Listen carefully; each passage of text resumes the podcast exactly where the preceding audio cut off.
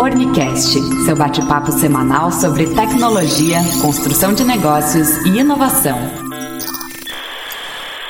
www.orni.com.br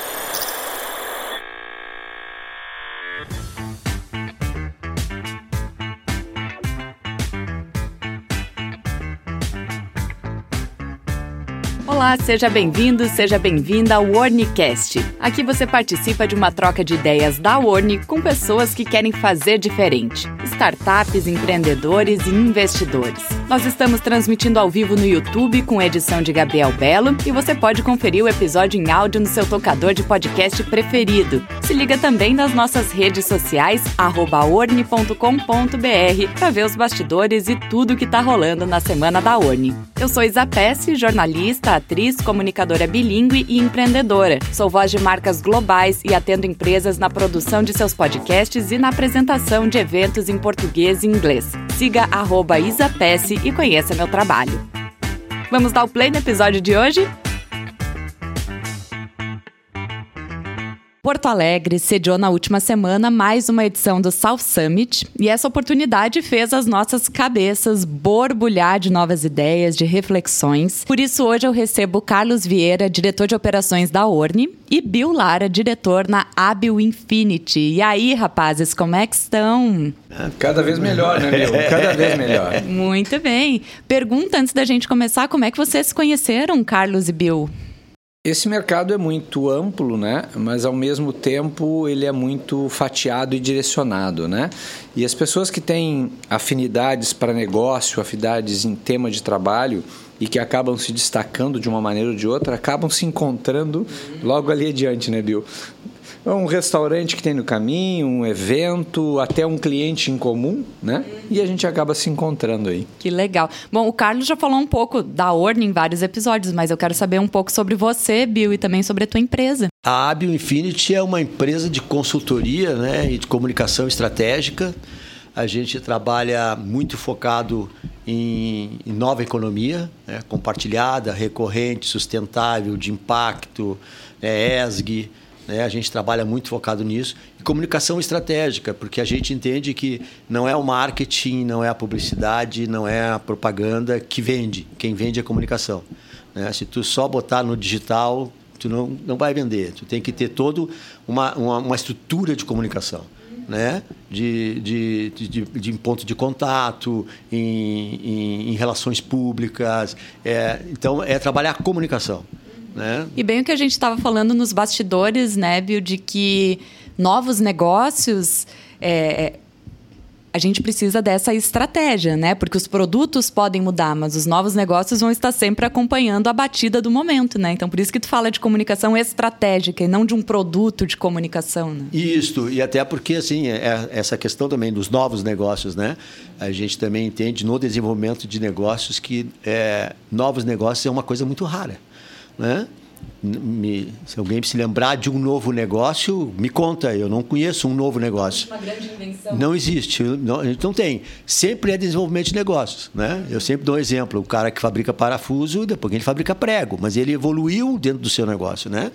É, a, e, e, isso foi muito claro assim na pandemia. Os caras dizem, ah, o Uber, a, a Amazon. Isso nada é novo negócio. Né? Isso estava aí. A pandemia só fez o quê? Abriu a nossa mente para uma necessidade que a gente tem.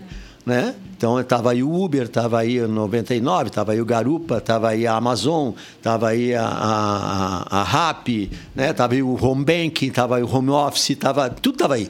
Né? O teleentrega, o delivery, mas a gente estava muito acomodado, entendeu? Surgem pandemia, novas dores, né? É, novas a pandemia dores fez tu te mexer, entendeu? Que demandam novas soluções. Exatamente. Mas antes da gente entrar no assunto em si, porque esse episódio é sobre novos negócios e como fazer diferente, como se destacar, eu quero aproveitar que eu tô com duas pessoas que têm muita bagagem para compartilhar com a gente hoje. Isso não é todo episódio que a gente tem toda essa bagagem reunida na mesa. Então, quero explorar um pouquinho da história de vocês, pessoal e profissional, ao máximo para saber como é que vocês chegaram até aqui. Então, Carlos, me conta um pouquinho de onde veio, como é que eram os negócios quando tu começou a trabalhar, né? Eu já sei dos bastidores que foi pelos anos 70. O que, que era um novo negócio nos anos 70 e como é que tu foi evoluindo aí até esse 2023? 2023. E nessa época, eh, em 70, novos negócios eram, era um termo que praticamente inexistia, né? A gente que era jovem tava, eh, sonhava, né, Bill, em trabalhar numa grande empresa. Vamos para uma multinacional, uma grande estrutura. Então se focava nisso. Longevidade, assim, estabilidade. Esse grau de inovação que nós temos hoje, ou vamos chamar, vamos trocar, em vez de inovação por aprimoramento, né, das coisas, dos negócios que já existem, era praticamente inexistente naquela época. Naquela época se falava em mudanças de evolução tecnológica de grandes empresas como IBM, HP, coisas desse tipo, né? Hoje qualquer startup eh, se liga a um grande projeto e constrói eh, uma evolução tecnológica muito rapidamente de uma maneira que há 40 anos atrás era impensado, né? Então essa vontade de fazer parte de alguma coisa maior, né, é que eu defino como empreendedorismo da época. Você não tinha capacidade financeira nem nem tecnológica para empreender um novo negócio. Então, o que se via um novo negócio era um novo restaurante, uma calcinha de cachorro quente, uma banca de jornal, né? Alguma coisa nesse sentido. Isso evoluiu em função do que? Uma colocação que o Bill fez aqui nos bastidores, né? Do despertar da percepção. A gente teve aí na pandemia um bom exemplo, né? Que isso é, nos despertou a atenção para muitos negócios que já estavam aí, né? Como mobilidade urbana, Uber e etc né? Teleentrega, delivery, é, farmácias entregando em casa, isso tudo já estava aí há muito tempo e a gente foi se despertar para isso em função de uma nova dor, de uma nova necessidade que foi a pandemia. Nos anos 70, a coisa era mais fluida, né? Você saía da, da, da escola a uma hora da manhã, à meia-noite e tal, ainda passava em algum lugar, comia um cachorro quente, era tudo muito tranquilo. Hoje, o cachorro do é, Rosário sentado, existe, né? sentado na calçada, né? É. Na praça ali, no Zé do Passaporte passaporte, exatamente. Depois da escola se fazia isso como uma contingência normal. Hoje a gente não tem esse tempo, porque as coisas são muito mais rápidas, né? E hoje o que dá tempo a isso é a qualidade de vida, a busca pela qualidade de vida. Então nós que somos um pouquinho mais, vamos dizer assim, experientes, né? Uhum. Bem sabidos, informados, sabidos, sabidos, né? Hoje é, viemos dessa pegada de não ter a disponibilidade para hoje uma disponibilidade total de poder construir, não só inovar como evoluir negócios, né? Então, a história vem por aí. Ao longo do tempo, a capacidade de empreender se democratizou. Muito pela evolução da própria comunicação, eu acho. Principalmente. Que é uma área que tu tem aí desde o início da tua carreira, né? Conta um pouco. A comunicação trouxe muito disso, né? Para a própria comunicação evoluiu e onde foi, onde primeiro chegou a tecnologia foi na comunicação, né? o que mais demorou, trouxe evolução é, foi a comunicação. Porque no chão de fábrica custou a chegar, né? A robotização custou a chegar popular, assim, né? É, para todo mundo. Né? Tinha grandes empresas que tinham robôs e tal, mas não tinha para todo mundo. Por que, que a gente sentava na, no cachorro do Rosário para e... comer? Porque não tinha o Zap, não tinha o Netflix. É... Então é, era um momento de confraternização. Ligar, é verdade. De troca, é verdade. né? Eu vou te dizer que eu sinto falta disso, né? Então a comunicação teve muito disso. É, mesmo sendo caro a, o, o, produto no começo, que era importado, demorava às vezes um ano para chegar uma máquina que era lançada lá fora. Comprava, trabalhei em televisão, então demorava um ano, um ano e meio, é, cassex, importação, aquele, todo aquele processo. Mas chegava aqui e ainda era novo, entendeu? E eu acho que o que aconteceu na comunicação é, é, que as emissoras, os veículos de comunicação, como era muito caro, eles custavam a renovar, enquanto lá fora a tecnologia começou a andar mais rápido que no próprio veículo, porque eles tinham que se pagar. não podia comprar uma máquina sem ela ter se pago, entendeu? Então isso começou a custar e aí também isso levou o quê? Surgimento de produtoras independentes, né? Que começaram a trabalhar porque para elas era muito mais rápido para elas comprar. Uhum. Né? Já que tu falou um pouquinho aí da, da comunicação, quero entender um pouco da tua jornada pessoal, né? Quando tu começou a trabalhar e como tu caiu na comunicação? Isso vem de família? Qual é o teu, teu histórico aí, né? É, eu acho que comunicação, eu sou meio comunicador desde moleque, né? Eu, eu sempre fui um cara muito metido, né? Eu cantei em coral, né? Viajei muito com, com coral lá nos Canarinhos de São Luís, lá em, lá em Santa Cruz, né? Tá fazendo 56 anos agora em maio, né? Então a gente até hoje a gente mantém vínculo, se, se encontra anualmente todos os pioneiros, né? Então é uma, uma carreira, né? E, mas a, a, essa parte de, de, de, Aí eu saí, vim para Porto Alegre, meu pai era militar, Meu sonho era ser, quando eu cheguei aqui, era ser office boy, né? E só que eu não consegui emprego porque eu não conhecia a cidade e tal. Aí fui trabalhar com meu tio e meu padrinho, né, tio Moacir. Uh, fazendo entrega para conhecer a cidade. Aí nisso eu conheci o pessoal da IBM, fui trabalhar na IBM. Ah, saí essa chave que eu queria pegar. Aí lá na IBM a gente viu muito de tecnologia, né? Era um espanto para nós aquilo lá, uns guris de 17, 16, 17, 18 anos. Tu enxergava e via aquelas máquinas, essa sala aqui era uma CPU, né? Que hoje está aqui dentro um cantinho desse celular, entendeu? Então a gente via toda aquela tecnologia, né? Os ar-condicionado violento para sustentar aquelas máquinas.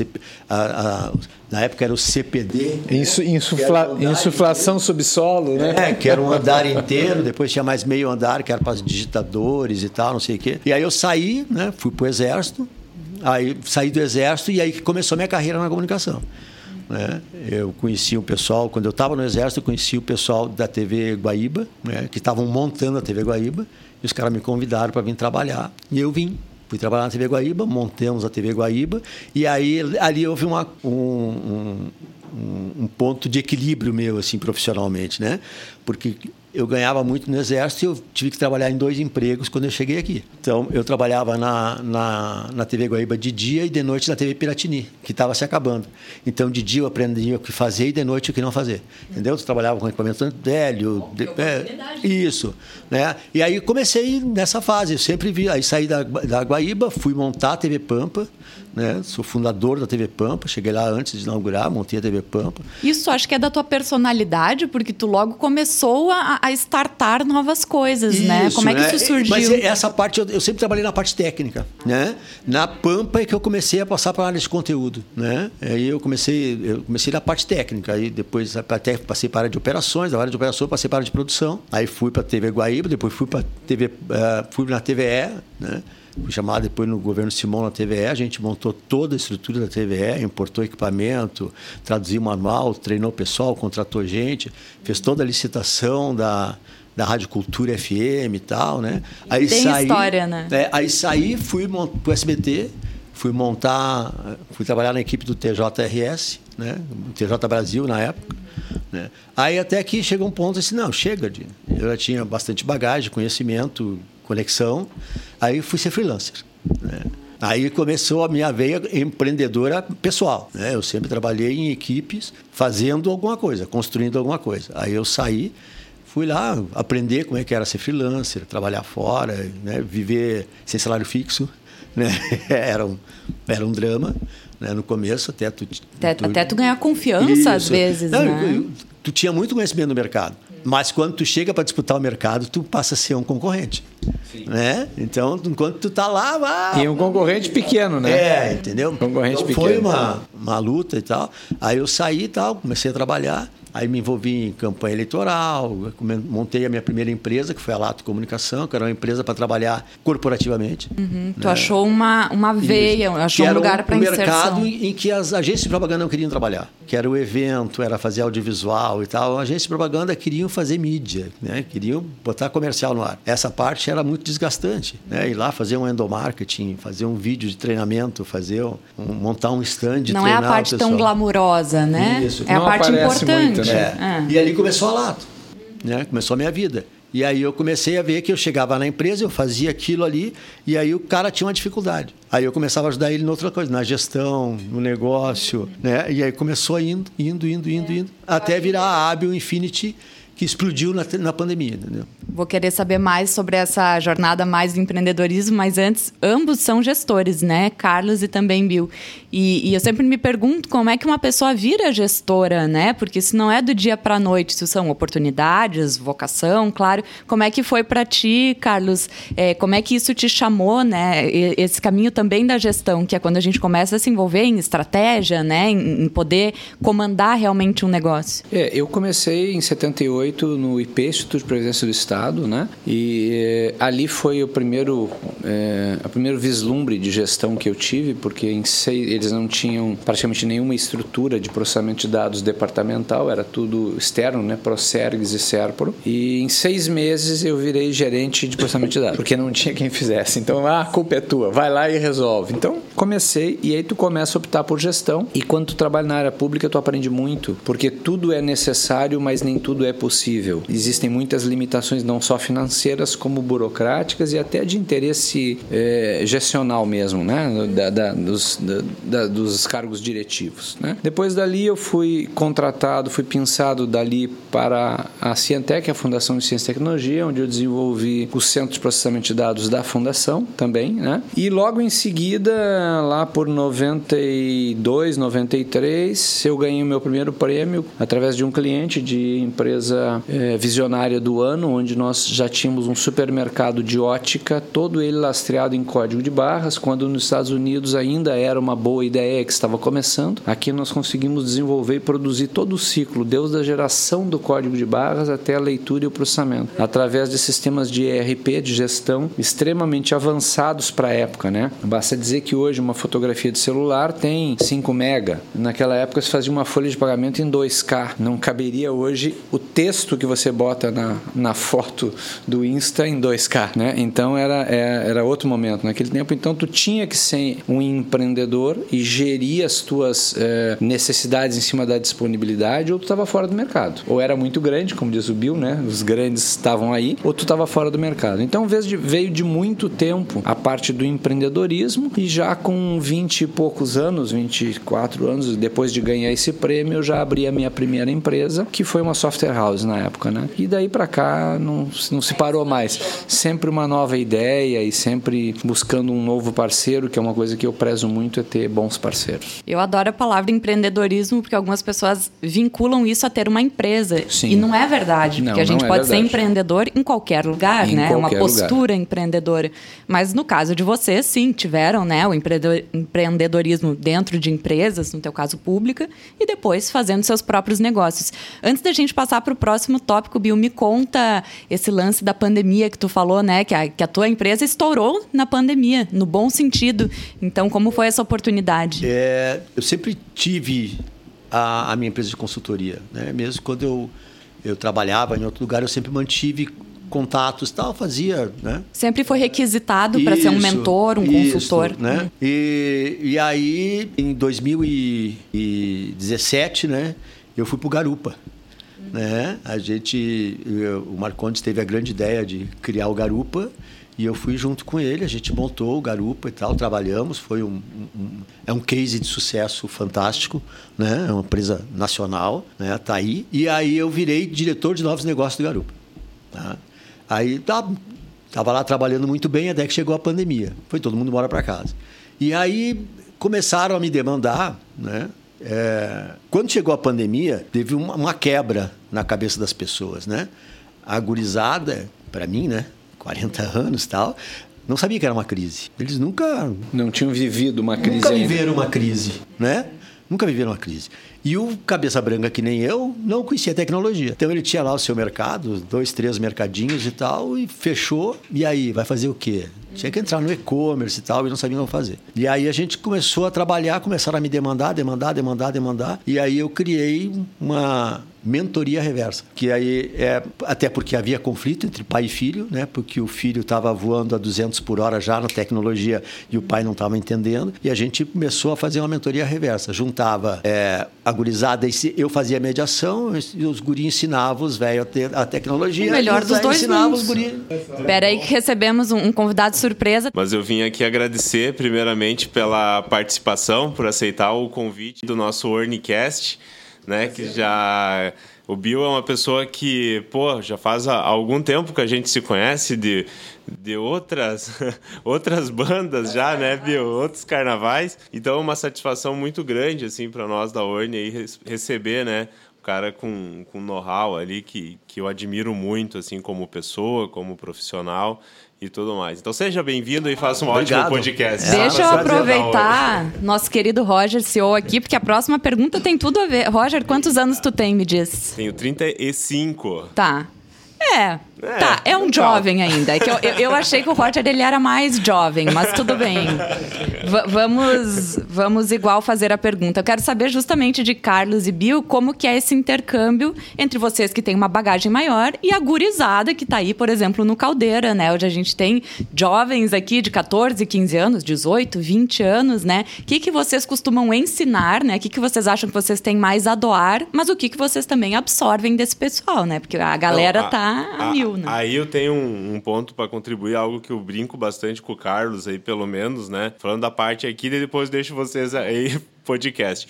Mas a, a questão da, da vivência, assim, por exemplo, eu falo muitas vezes em algumas reuniões, o Carlos sabe disso. Ah, o Carlos tem 40 anos de experiência. E por que eu falo tipo, 40? Porque de fato que ele tem, mas é que tudo que. Hoje eu tenho 35 anos. E parece, assim, eu tenho a impressão, não sei se todo mundo, pô, parece que eu passei por tanta coisa, parece que eu vivi tanto, né? E, e ele aí... já viveu só de experiência profissional mais do que tu tem de vida. Exato! E tipo, se tu pensar que até os 12 anos não se aproveita muito, né? Então, cara, é, é muita coisa, eu acho que cabe a nós a saber ouvir muito, porque e saber aplicar muita coisa, né? Saber que existe sim, inegável, existe essa diferença, mas a, a, gente tem que saber. Eu ouço muito, né? Eu, eu ouço muito, eu filtro, eu olho, cara, isso daqui é muita experiência. Eu olho como uma criancinha ali, é, porque ali sempre tem muita coisa para aprender. Pelo menos do nosso lado, assim, uma, uma vivência, uma coisa muito legal. Agora assim. vamos saber deles. E aí? podcast aí, eu vou ouvir agora de lá. Obrigada, Roger. Valeu. É, é um manancial de, de, de prazer e informação que não tem fim. Essa gurizada, como diz o Bill, né, voa a 200 por hora, né? O tempo deles, o timeline deles é diferente. A coisa é mais ou menos assim, seis meses por semana, é muita loucura, entendeu? Ah, o meu celular novo. Não, não, esse modelo aqui não, isso aqui é do ano passado, isso não serve mais. Tu entendeu? Tu nem aprendeu a usar e eles estão lá na frente. Então, quando tu precisa criar alguma coisa, ou tu traz essa veia empreendedora experiente e diz assim: como é que eu posso fazer isso? A coisa é assim. A galera já sabe o que fazer, como fazer, e tu consegue te satisfazer através de uma construção, de uma realização muito rápida e muito eficiente. Tem as ideias, tu tem é, solução para as dores que tu conhece há tempo e eles conseguem materializar soluções num tempo muito rápido assim. E isso é muito gratificante porque tu vê digamos assim, o filho, né? Tu vê cada negócio, cada solução um novo filho. Então tu vê os teus filhos nascendo um atrás do outro e, e se criando e crescendo e evoluindo por causa dessa gurizada, por causa desse ânimo todo, dessa vontade e dessa velocidade que eles têm. Ao mesmo tempo, também é uma geração que quebra muito a cara logo, né? Porque põe tanto em ação que quebra a cara, mas levanta. Sim, eles, eles têm um período ali, né, de que eles vão lá e eles querem cair no buraco, mesmo que tu diga, olha, tem um buraco, mas eles uhum. vão lá e uhum. pulam dentro. É, realmente. Nós somos um assim, né? É. é. Nós somos assim. Não, é, claro, me é conta, viu? A gente também, né? Vocês também queriam viver essa experiência. Não, com certeza. Nós somos assim, né? Mas eu, o mais importante que eu acho nessa convivência convivência que eu tenho com o meu pessoal, com a minha equipe, com todo mundo que trabalha comigo, é liberdade, sabe? É, essa gurizada tem uma criatividade e uma, uma, uma inteligência tão ágil, né? É, é, fluida mesmo, sabe? Porque eles são rápidos para... Só que, assim como eles têm para absorver, eles têm uma certa dificuldade para implantar, porque falta experiência, bom senso, né? Então, falta medida. É, então a minha função é fazer eles ter os pés no chão. Tá? Deixa voar. Tá? E eu puxo eles para o chão, boto, enquadro, né? E a gente e aprendo muito. Eu não faço. Eu não faço. Né? Eu sou o cara para ter ideia e tal, já digo para o pessoal lá, quando eu faço reunião, eu digo, vamos fazer tal coisa, o vamos fazer é modo de. é retórica. É, é vocês fazerem. É, porque eu. E eu, tu, como consultor. Eu estou ali para uhum. pensar e organizar e, e, e, fazer o relacionamento com o cliente e tal, não meter a mão no dia a dia. Porque. E, e aí entra uma questão que tu falou no empreendedorismo, né? É, eu tenho muito claro três passos no empreendedor, no, no, no, no, num executivo de empresa, né, num dono de empresa, que é o empreendedor, o gestor e o administrador. Tu não consegue ser os três. Tá? Eu, por exemplo, se eu for administrar a empresa, eu quebro. Não sei fazer. Gestão, eu sei fazer. Sei organizar, botar cada um no seu lugar, cobrar, ver os KPI, KPI, OKR, tudo que tem que fazer, eu sei fazer. Tá? Pensar, eu sei pensar. Tá? Então, o problema é quando o empreendedor acha que ele é o eu presa, ele tem que fazer tudo. Aí ferrou. Entendeu? Então, isso. E aí entra muito essa gurizada. Né? Eles são muito bons nisso. Eles são muito bons em fazer. Né? Então, ele tem que ter liberdade, criatividade, autonomia. Né? É isso que eles têm que ter. Gestão horizontal, é. né? É o que se faz hoje. A é. vertical então. Porque isso flui, né? isso rende.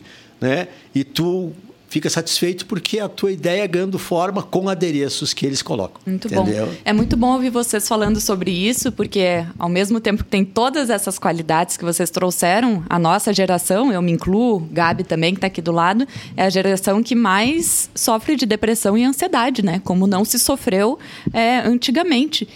E talvez seja uma talvez seja essa afobação que nós jovens temos, né, de, de, ter toda essa energia e querer executar muita coisa e essa falta de experiência de colocar cada coisa em seu lugar. Então, que dicas que vocês dão pra gente, né, de, de continuar sendo bom, de ter essa energia, mas também de não adoecer, né, por conta disso. Eu sempre brigo com pessoas, assim, por exemplo, sexta-feira às seis da tarde, tu não vai ver eu mandando zap para ninguém. Sexta-feira às seis da tarde eu encerro o expediente. Eu não quero ver ninguém.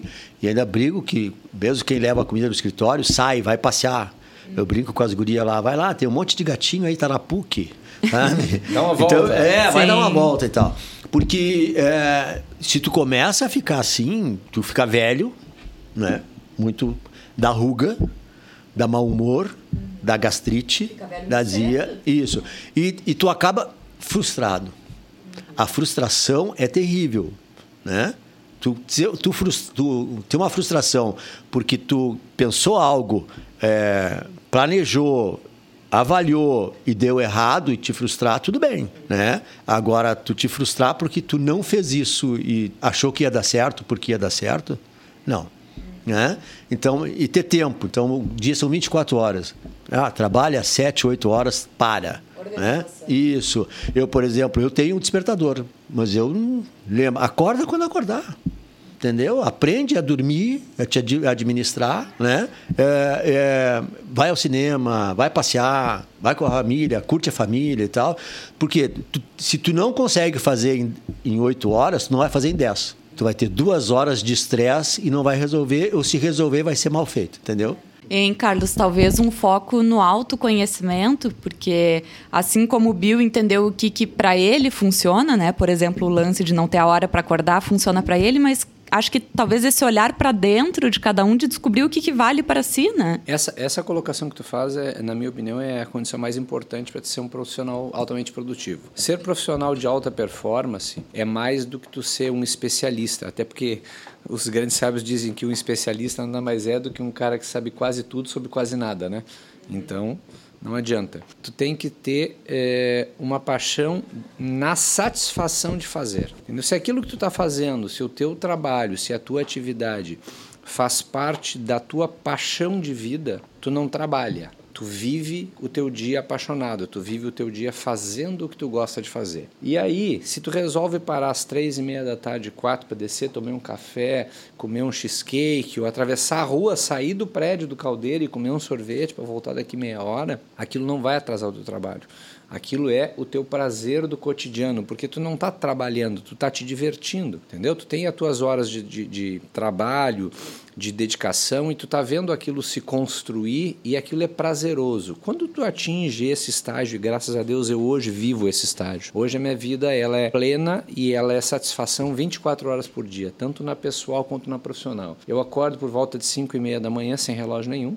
Não sei quantas horas eu durmo, 3 horas, 4 horas, mas isso é uma coisa muito natural para mim. E tomo meu café e venho para caldeira. Então eu, eu, quase abro caldeira, chego aqui sete e meia, né? E gosto de estar aqui. Aí eu me sento lá, vejo meus e-mails, faço o que tem que fazer, falo com sei lá quantas pessoas ao longo do dia, diversas reuniões, faço negócio, alguns dão certo, outros nem tanto, né? A gente treina a gurizada, troca informação, aprende, porque todos eles estudam.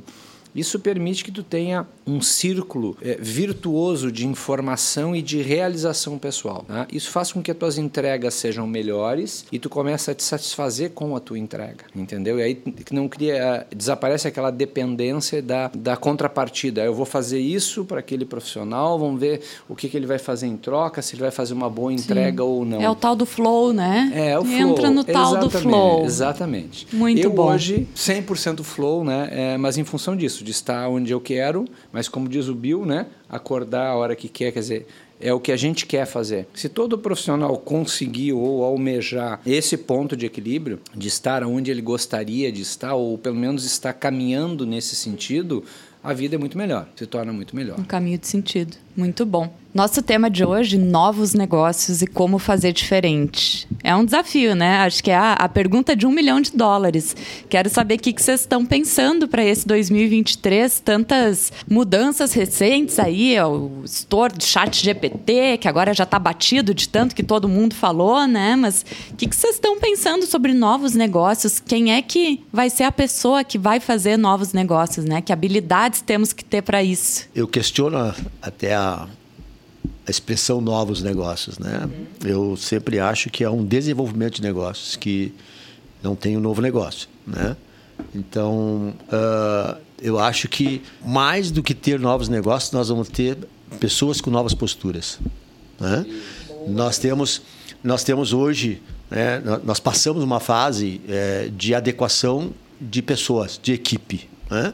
Então, tu tinha o especialista, o generalista, e agora nós estamos chegando na fase do nexialista. Então, o, o, eu não vejo um empresário que não seja nexialista. Eu não vejo um político que não seja nexialista. Né? Não conhece? Tá. Nexialista, é, depois eu vou te dar aqui um, é uma dica de livro para ler, né? que é A Viagem de Bethel. Né? É, nexialista, ele é um cara que ele tem uma é nós. Nós temos uma larga experiência e a gente consegue tirar o melhor de cada especialista para encontrar a solução. Né? É um empresário. Ah, um político, né? Eu questiono se ah, tem que botar um técnico no ministério. Não, tem que botar um nexialista, que ele pegue o melhor do técnico, o melhor do contador, o melhor do contabilista, o melhor do médico, que ele possa gerenciar uma equipe e tirar o melhor da equipe. Então, é, é, é, eu acho que é isso que vai fazer a diferença, né? Porque os negócios hoje em dia eles evoluem naturalmente. Está aí a inteligência artificial, né? Está aí é, o chat de VT, né? Tem outras coisas surgindo, né? A energia eólica energia, né? Tudo está mudando, né? Está diminuindo muito rápido. É, muito rápido. Então não tem espaço para novos negócios, porque quando criar um novo negócio, ele amanhã ele é velho, entendeu? É muito rápido essa mudança. A tecnologia está aí, é uma, e, e, a, e a tecnologia não faz novos negócios. A tecnologia é ferramenta. Quem faz novos negócios, quem faz, desenvolve a evolução é a mente humana. Né? Então, a própria inteligência artificial não existe se não alimentar ela com a inteligência humana, com o conhecimento humano. Né? É, a vantagem que ele tem é que ele faz cálculos muito rápidos e é. responde E a gente que extrai é o melhor disso, que Exatamente, é uma maravilha, né? né? Então, eu acho que hoje o, o, o mais importante né? As pessoas ficam tanto falando são as pessoas, são as pessoas. E são as pessoas. Uhum. Né? Porque negócio é pessoa que faz, é pessoa que vende, é pessoa que consome. É, né? De pessoa então, pessoa. É, então não adianta, se tu não entender de pessoas, tu não tem negócio. Né? E aí, Carlos, concorda? Plenamente. Né? Assina né? embaixo. Toda a vida. Duas vezes. É, nós estamos no momento uh, que a humanidade passa por uma percepção muito aguda da soft skill.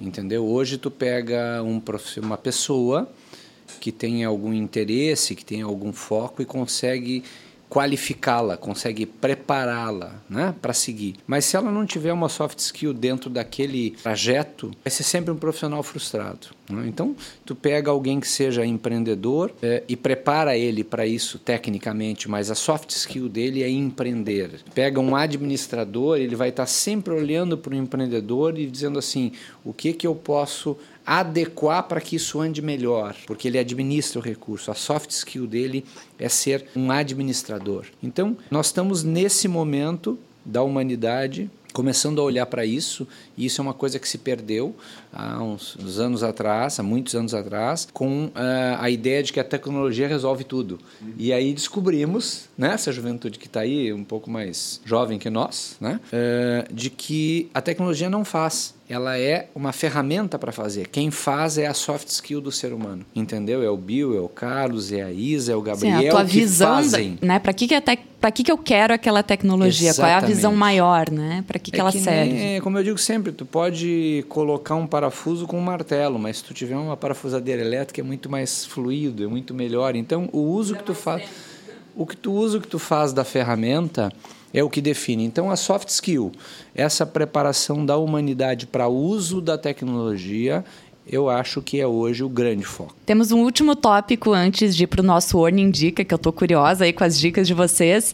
Mas eu estava ontem stalkeando, lendo o LinkedIn do Bill, e eu vi que Bill tem uma newsletter muito legal e um dos títulos, né, um dos textos, é, falava sobre a vez dos pequenos, a vez das pequenas empresas. No sentido, né, Bill, que você falava de pequenas empresas, grandes soluções.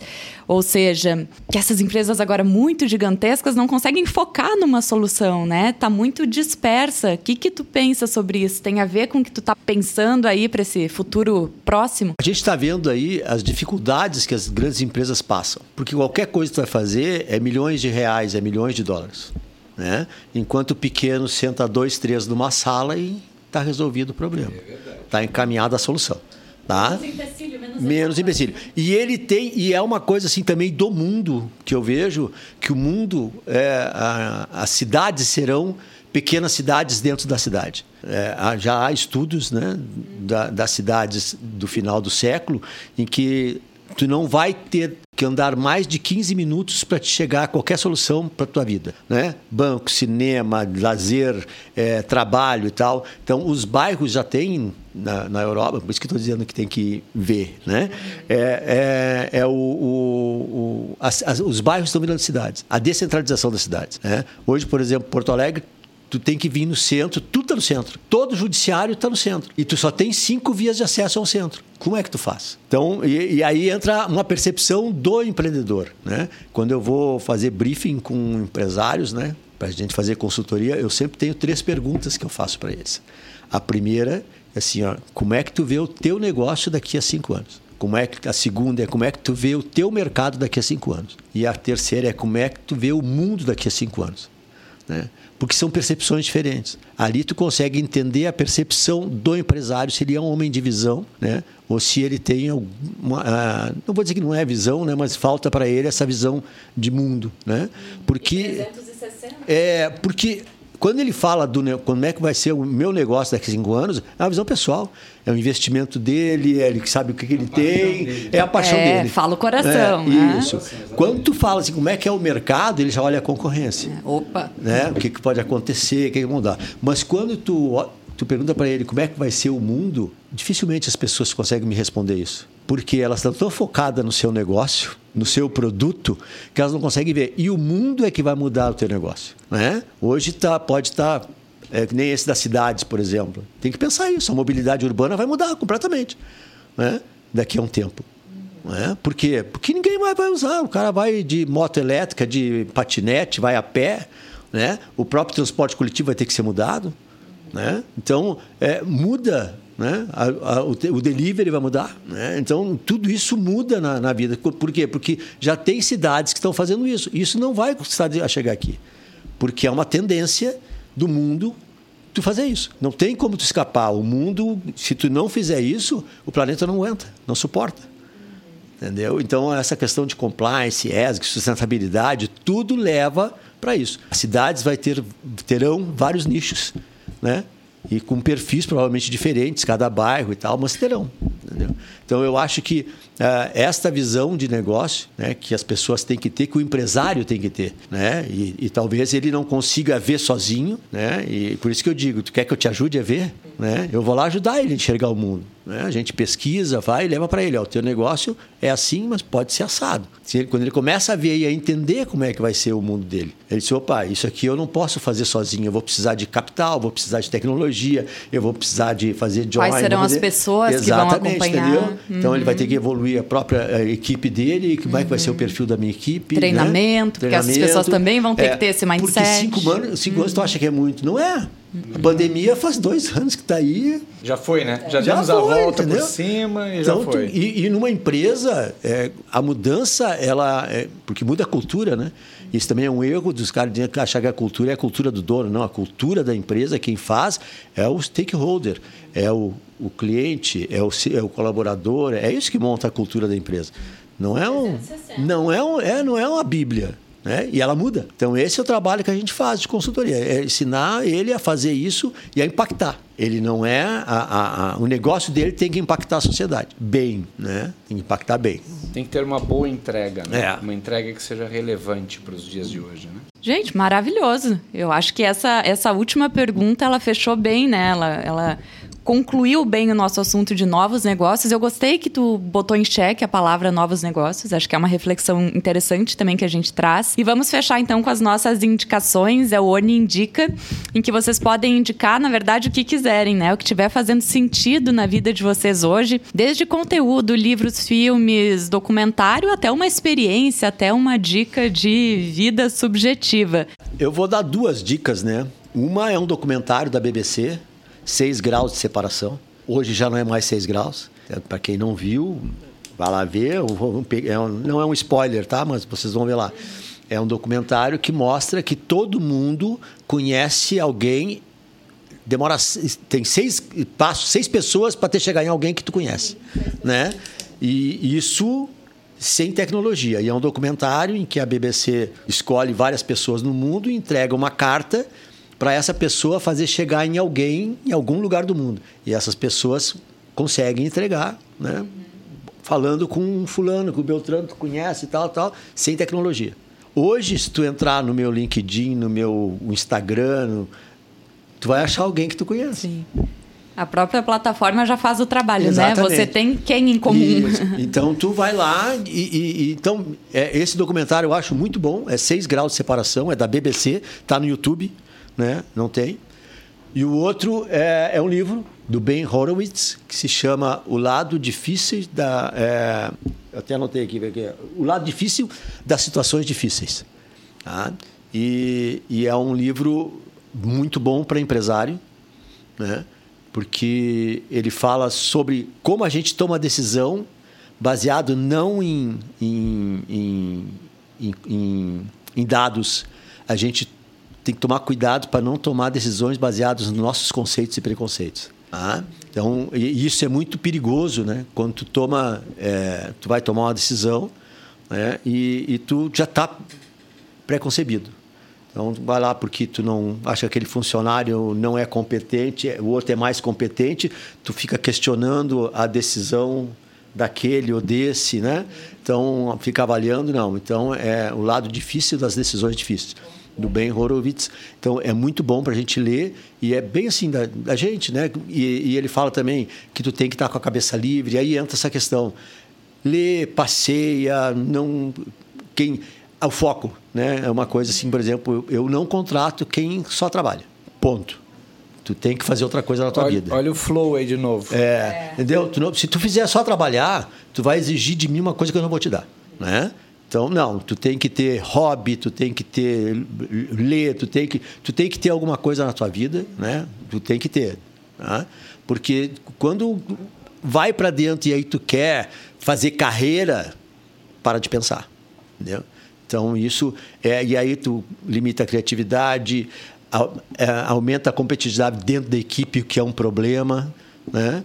Então, uma competitividade tóxica. Tóxica, né? entendeu? Quem, então, quem se mata mais isso, pelo trabalho, né? né? Então, é, é, em vez de ser colega, tu passa a ser concorrente, né? E às vezes adversário. Isso, num ambiente de trabalho, não funciona. Maravilhosa dica. Carlitos. Vou trazer um livro aqui, eu normalmente trago, trago um livro, é um livro bem antigo, Os Sete Hábitos das pessoas altamente eficazes. É do Stephen Coney. Esse é um livro que traz, que trata o assunto de constância, continuidade, de construir hábitos, né, bons hábitos e lastrear e ancorar procedimentos de vida, não só profissionais como tudo, né, em âncoras é, é, benéficas, boas âncoras. Então esse é um livro aconselho, vale a pena dar uma olhada nele. Muito é um bom. bom livro. Eu separei uma dica, na verdade eu não terminei, mas sabe quando tu começa a ler um livro e tu já vê que ele, que ele te pegou ali? Que ele se chama De Zero a Um, do Peter Thiel, que é cofundador do PayPal. E esse livro vai até um pouco na contramão do que a gente está conversando, porque ele se chama De Zero a Um porque ele diz que tu tens que ir uh, de uma ideia para uma ideia nova, para um novo negócio realmente. Ele diz que a gente não deve ir do zero para o zero N, por exemplo, que seria a continuidade de um negócio. Né? Ele fala que isso tu, tu só vai estar tá sendo mais um, tu vai estar tá sempre nessa, nessa ansiedade, né, da concorrência e tal.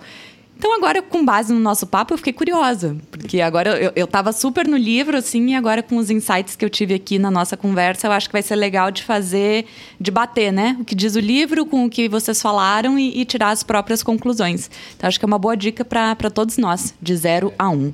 Muito bom. Gabi me sinalizou aqui que a gente tem um comentário ou uma pergunta? Diga. Deixa eu só fazer um comentário rápido sobre do zero ao um, tá? É, Já leu? É, é, é o novo negócio, né? É Quer dizer, negócio. é, mas assim, o que eu falo assim, tu tem um negócio. Então, tu tem um negócio que é confecção. Tu pode ter um novo negócio para ti e aí tu começa a ver o mundo porque tu começa a trabalhar com outro mercado. Tu pode ter uma metalúrgica, uhum. entendeu? É, essa semana a gente teve lá passada com o João, né, o João Kepler, o cara tem apenas 1.760 empresas investidas. Né? Então, tu imagina, ele, ele tem vários novos negócios, entendeu? Uhum. Mas é, não é o negócio dele, né? O, o, o, negócio dele é a bossa nova, entendeu? Ele, a bossa nova é o negócio dele. Mas ele pode ter vários novos negócios, mas é de outro, de outro nicho.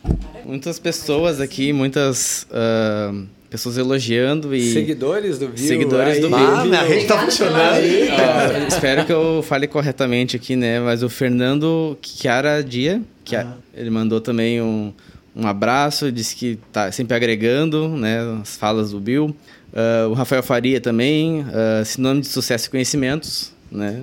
Uh, o pessoal da Garupa presente, então não sei se o pessoal me conhece, mas também fui funcionário da Garupa, né? uh, Pessoal da Passo Fundo também da Garupa. Ander Rodrigues mandou um abraço pro Bill, tá assistindo. Uh, Ana Valéria Brasil também mandou um sucesso.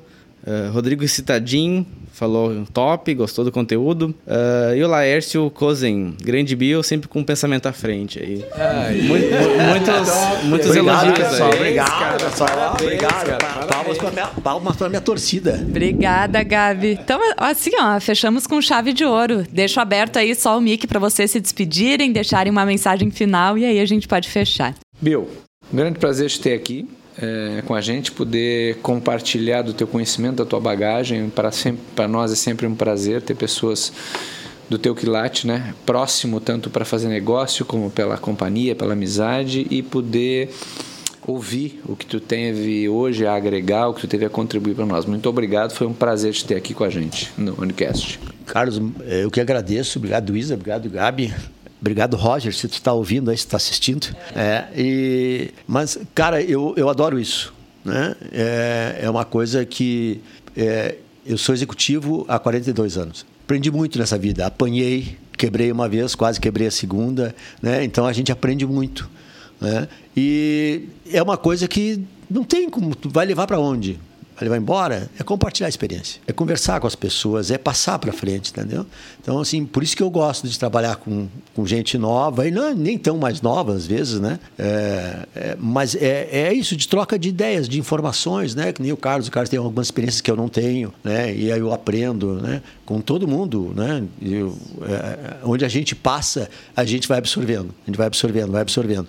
Eu até escrevi no post lá de, que eu botei, não, que eu botei na semana passada sobre a a, conversa que a gente teve sobre master governança, né? Master em governança, né?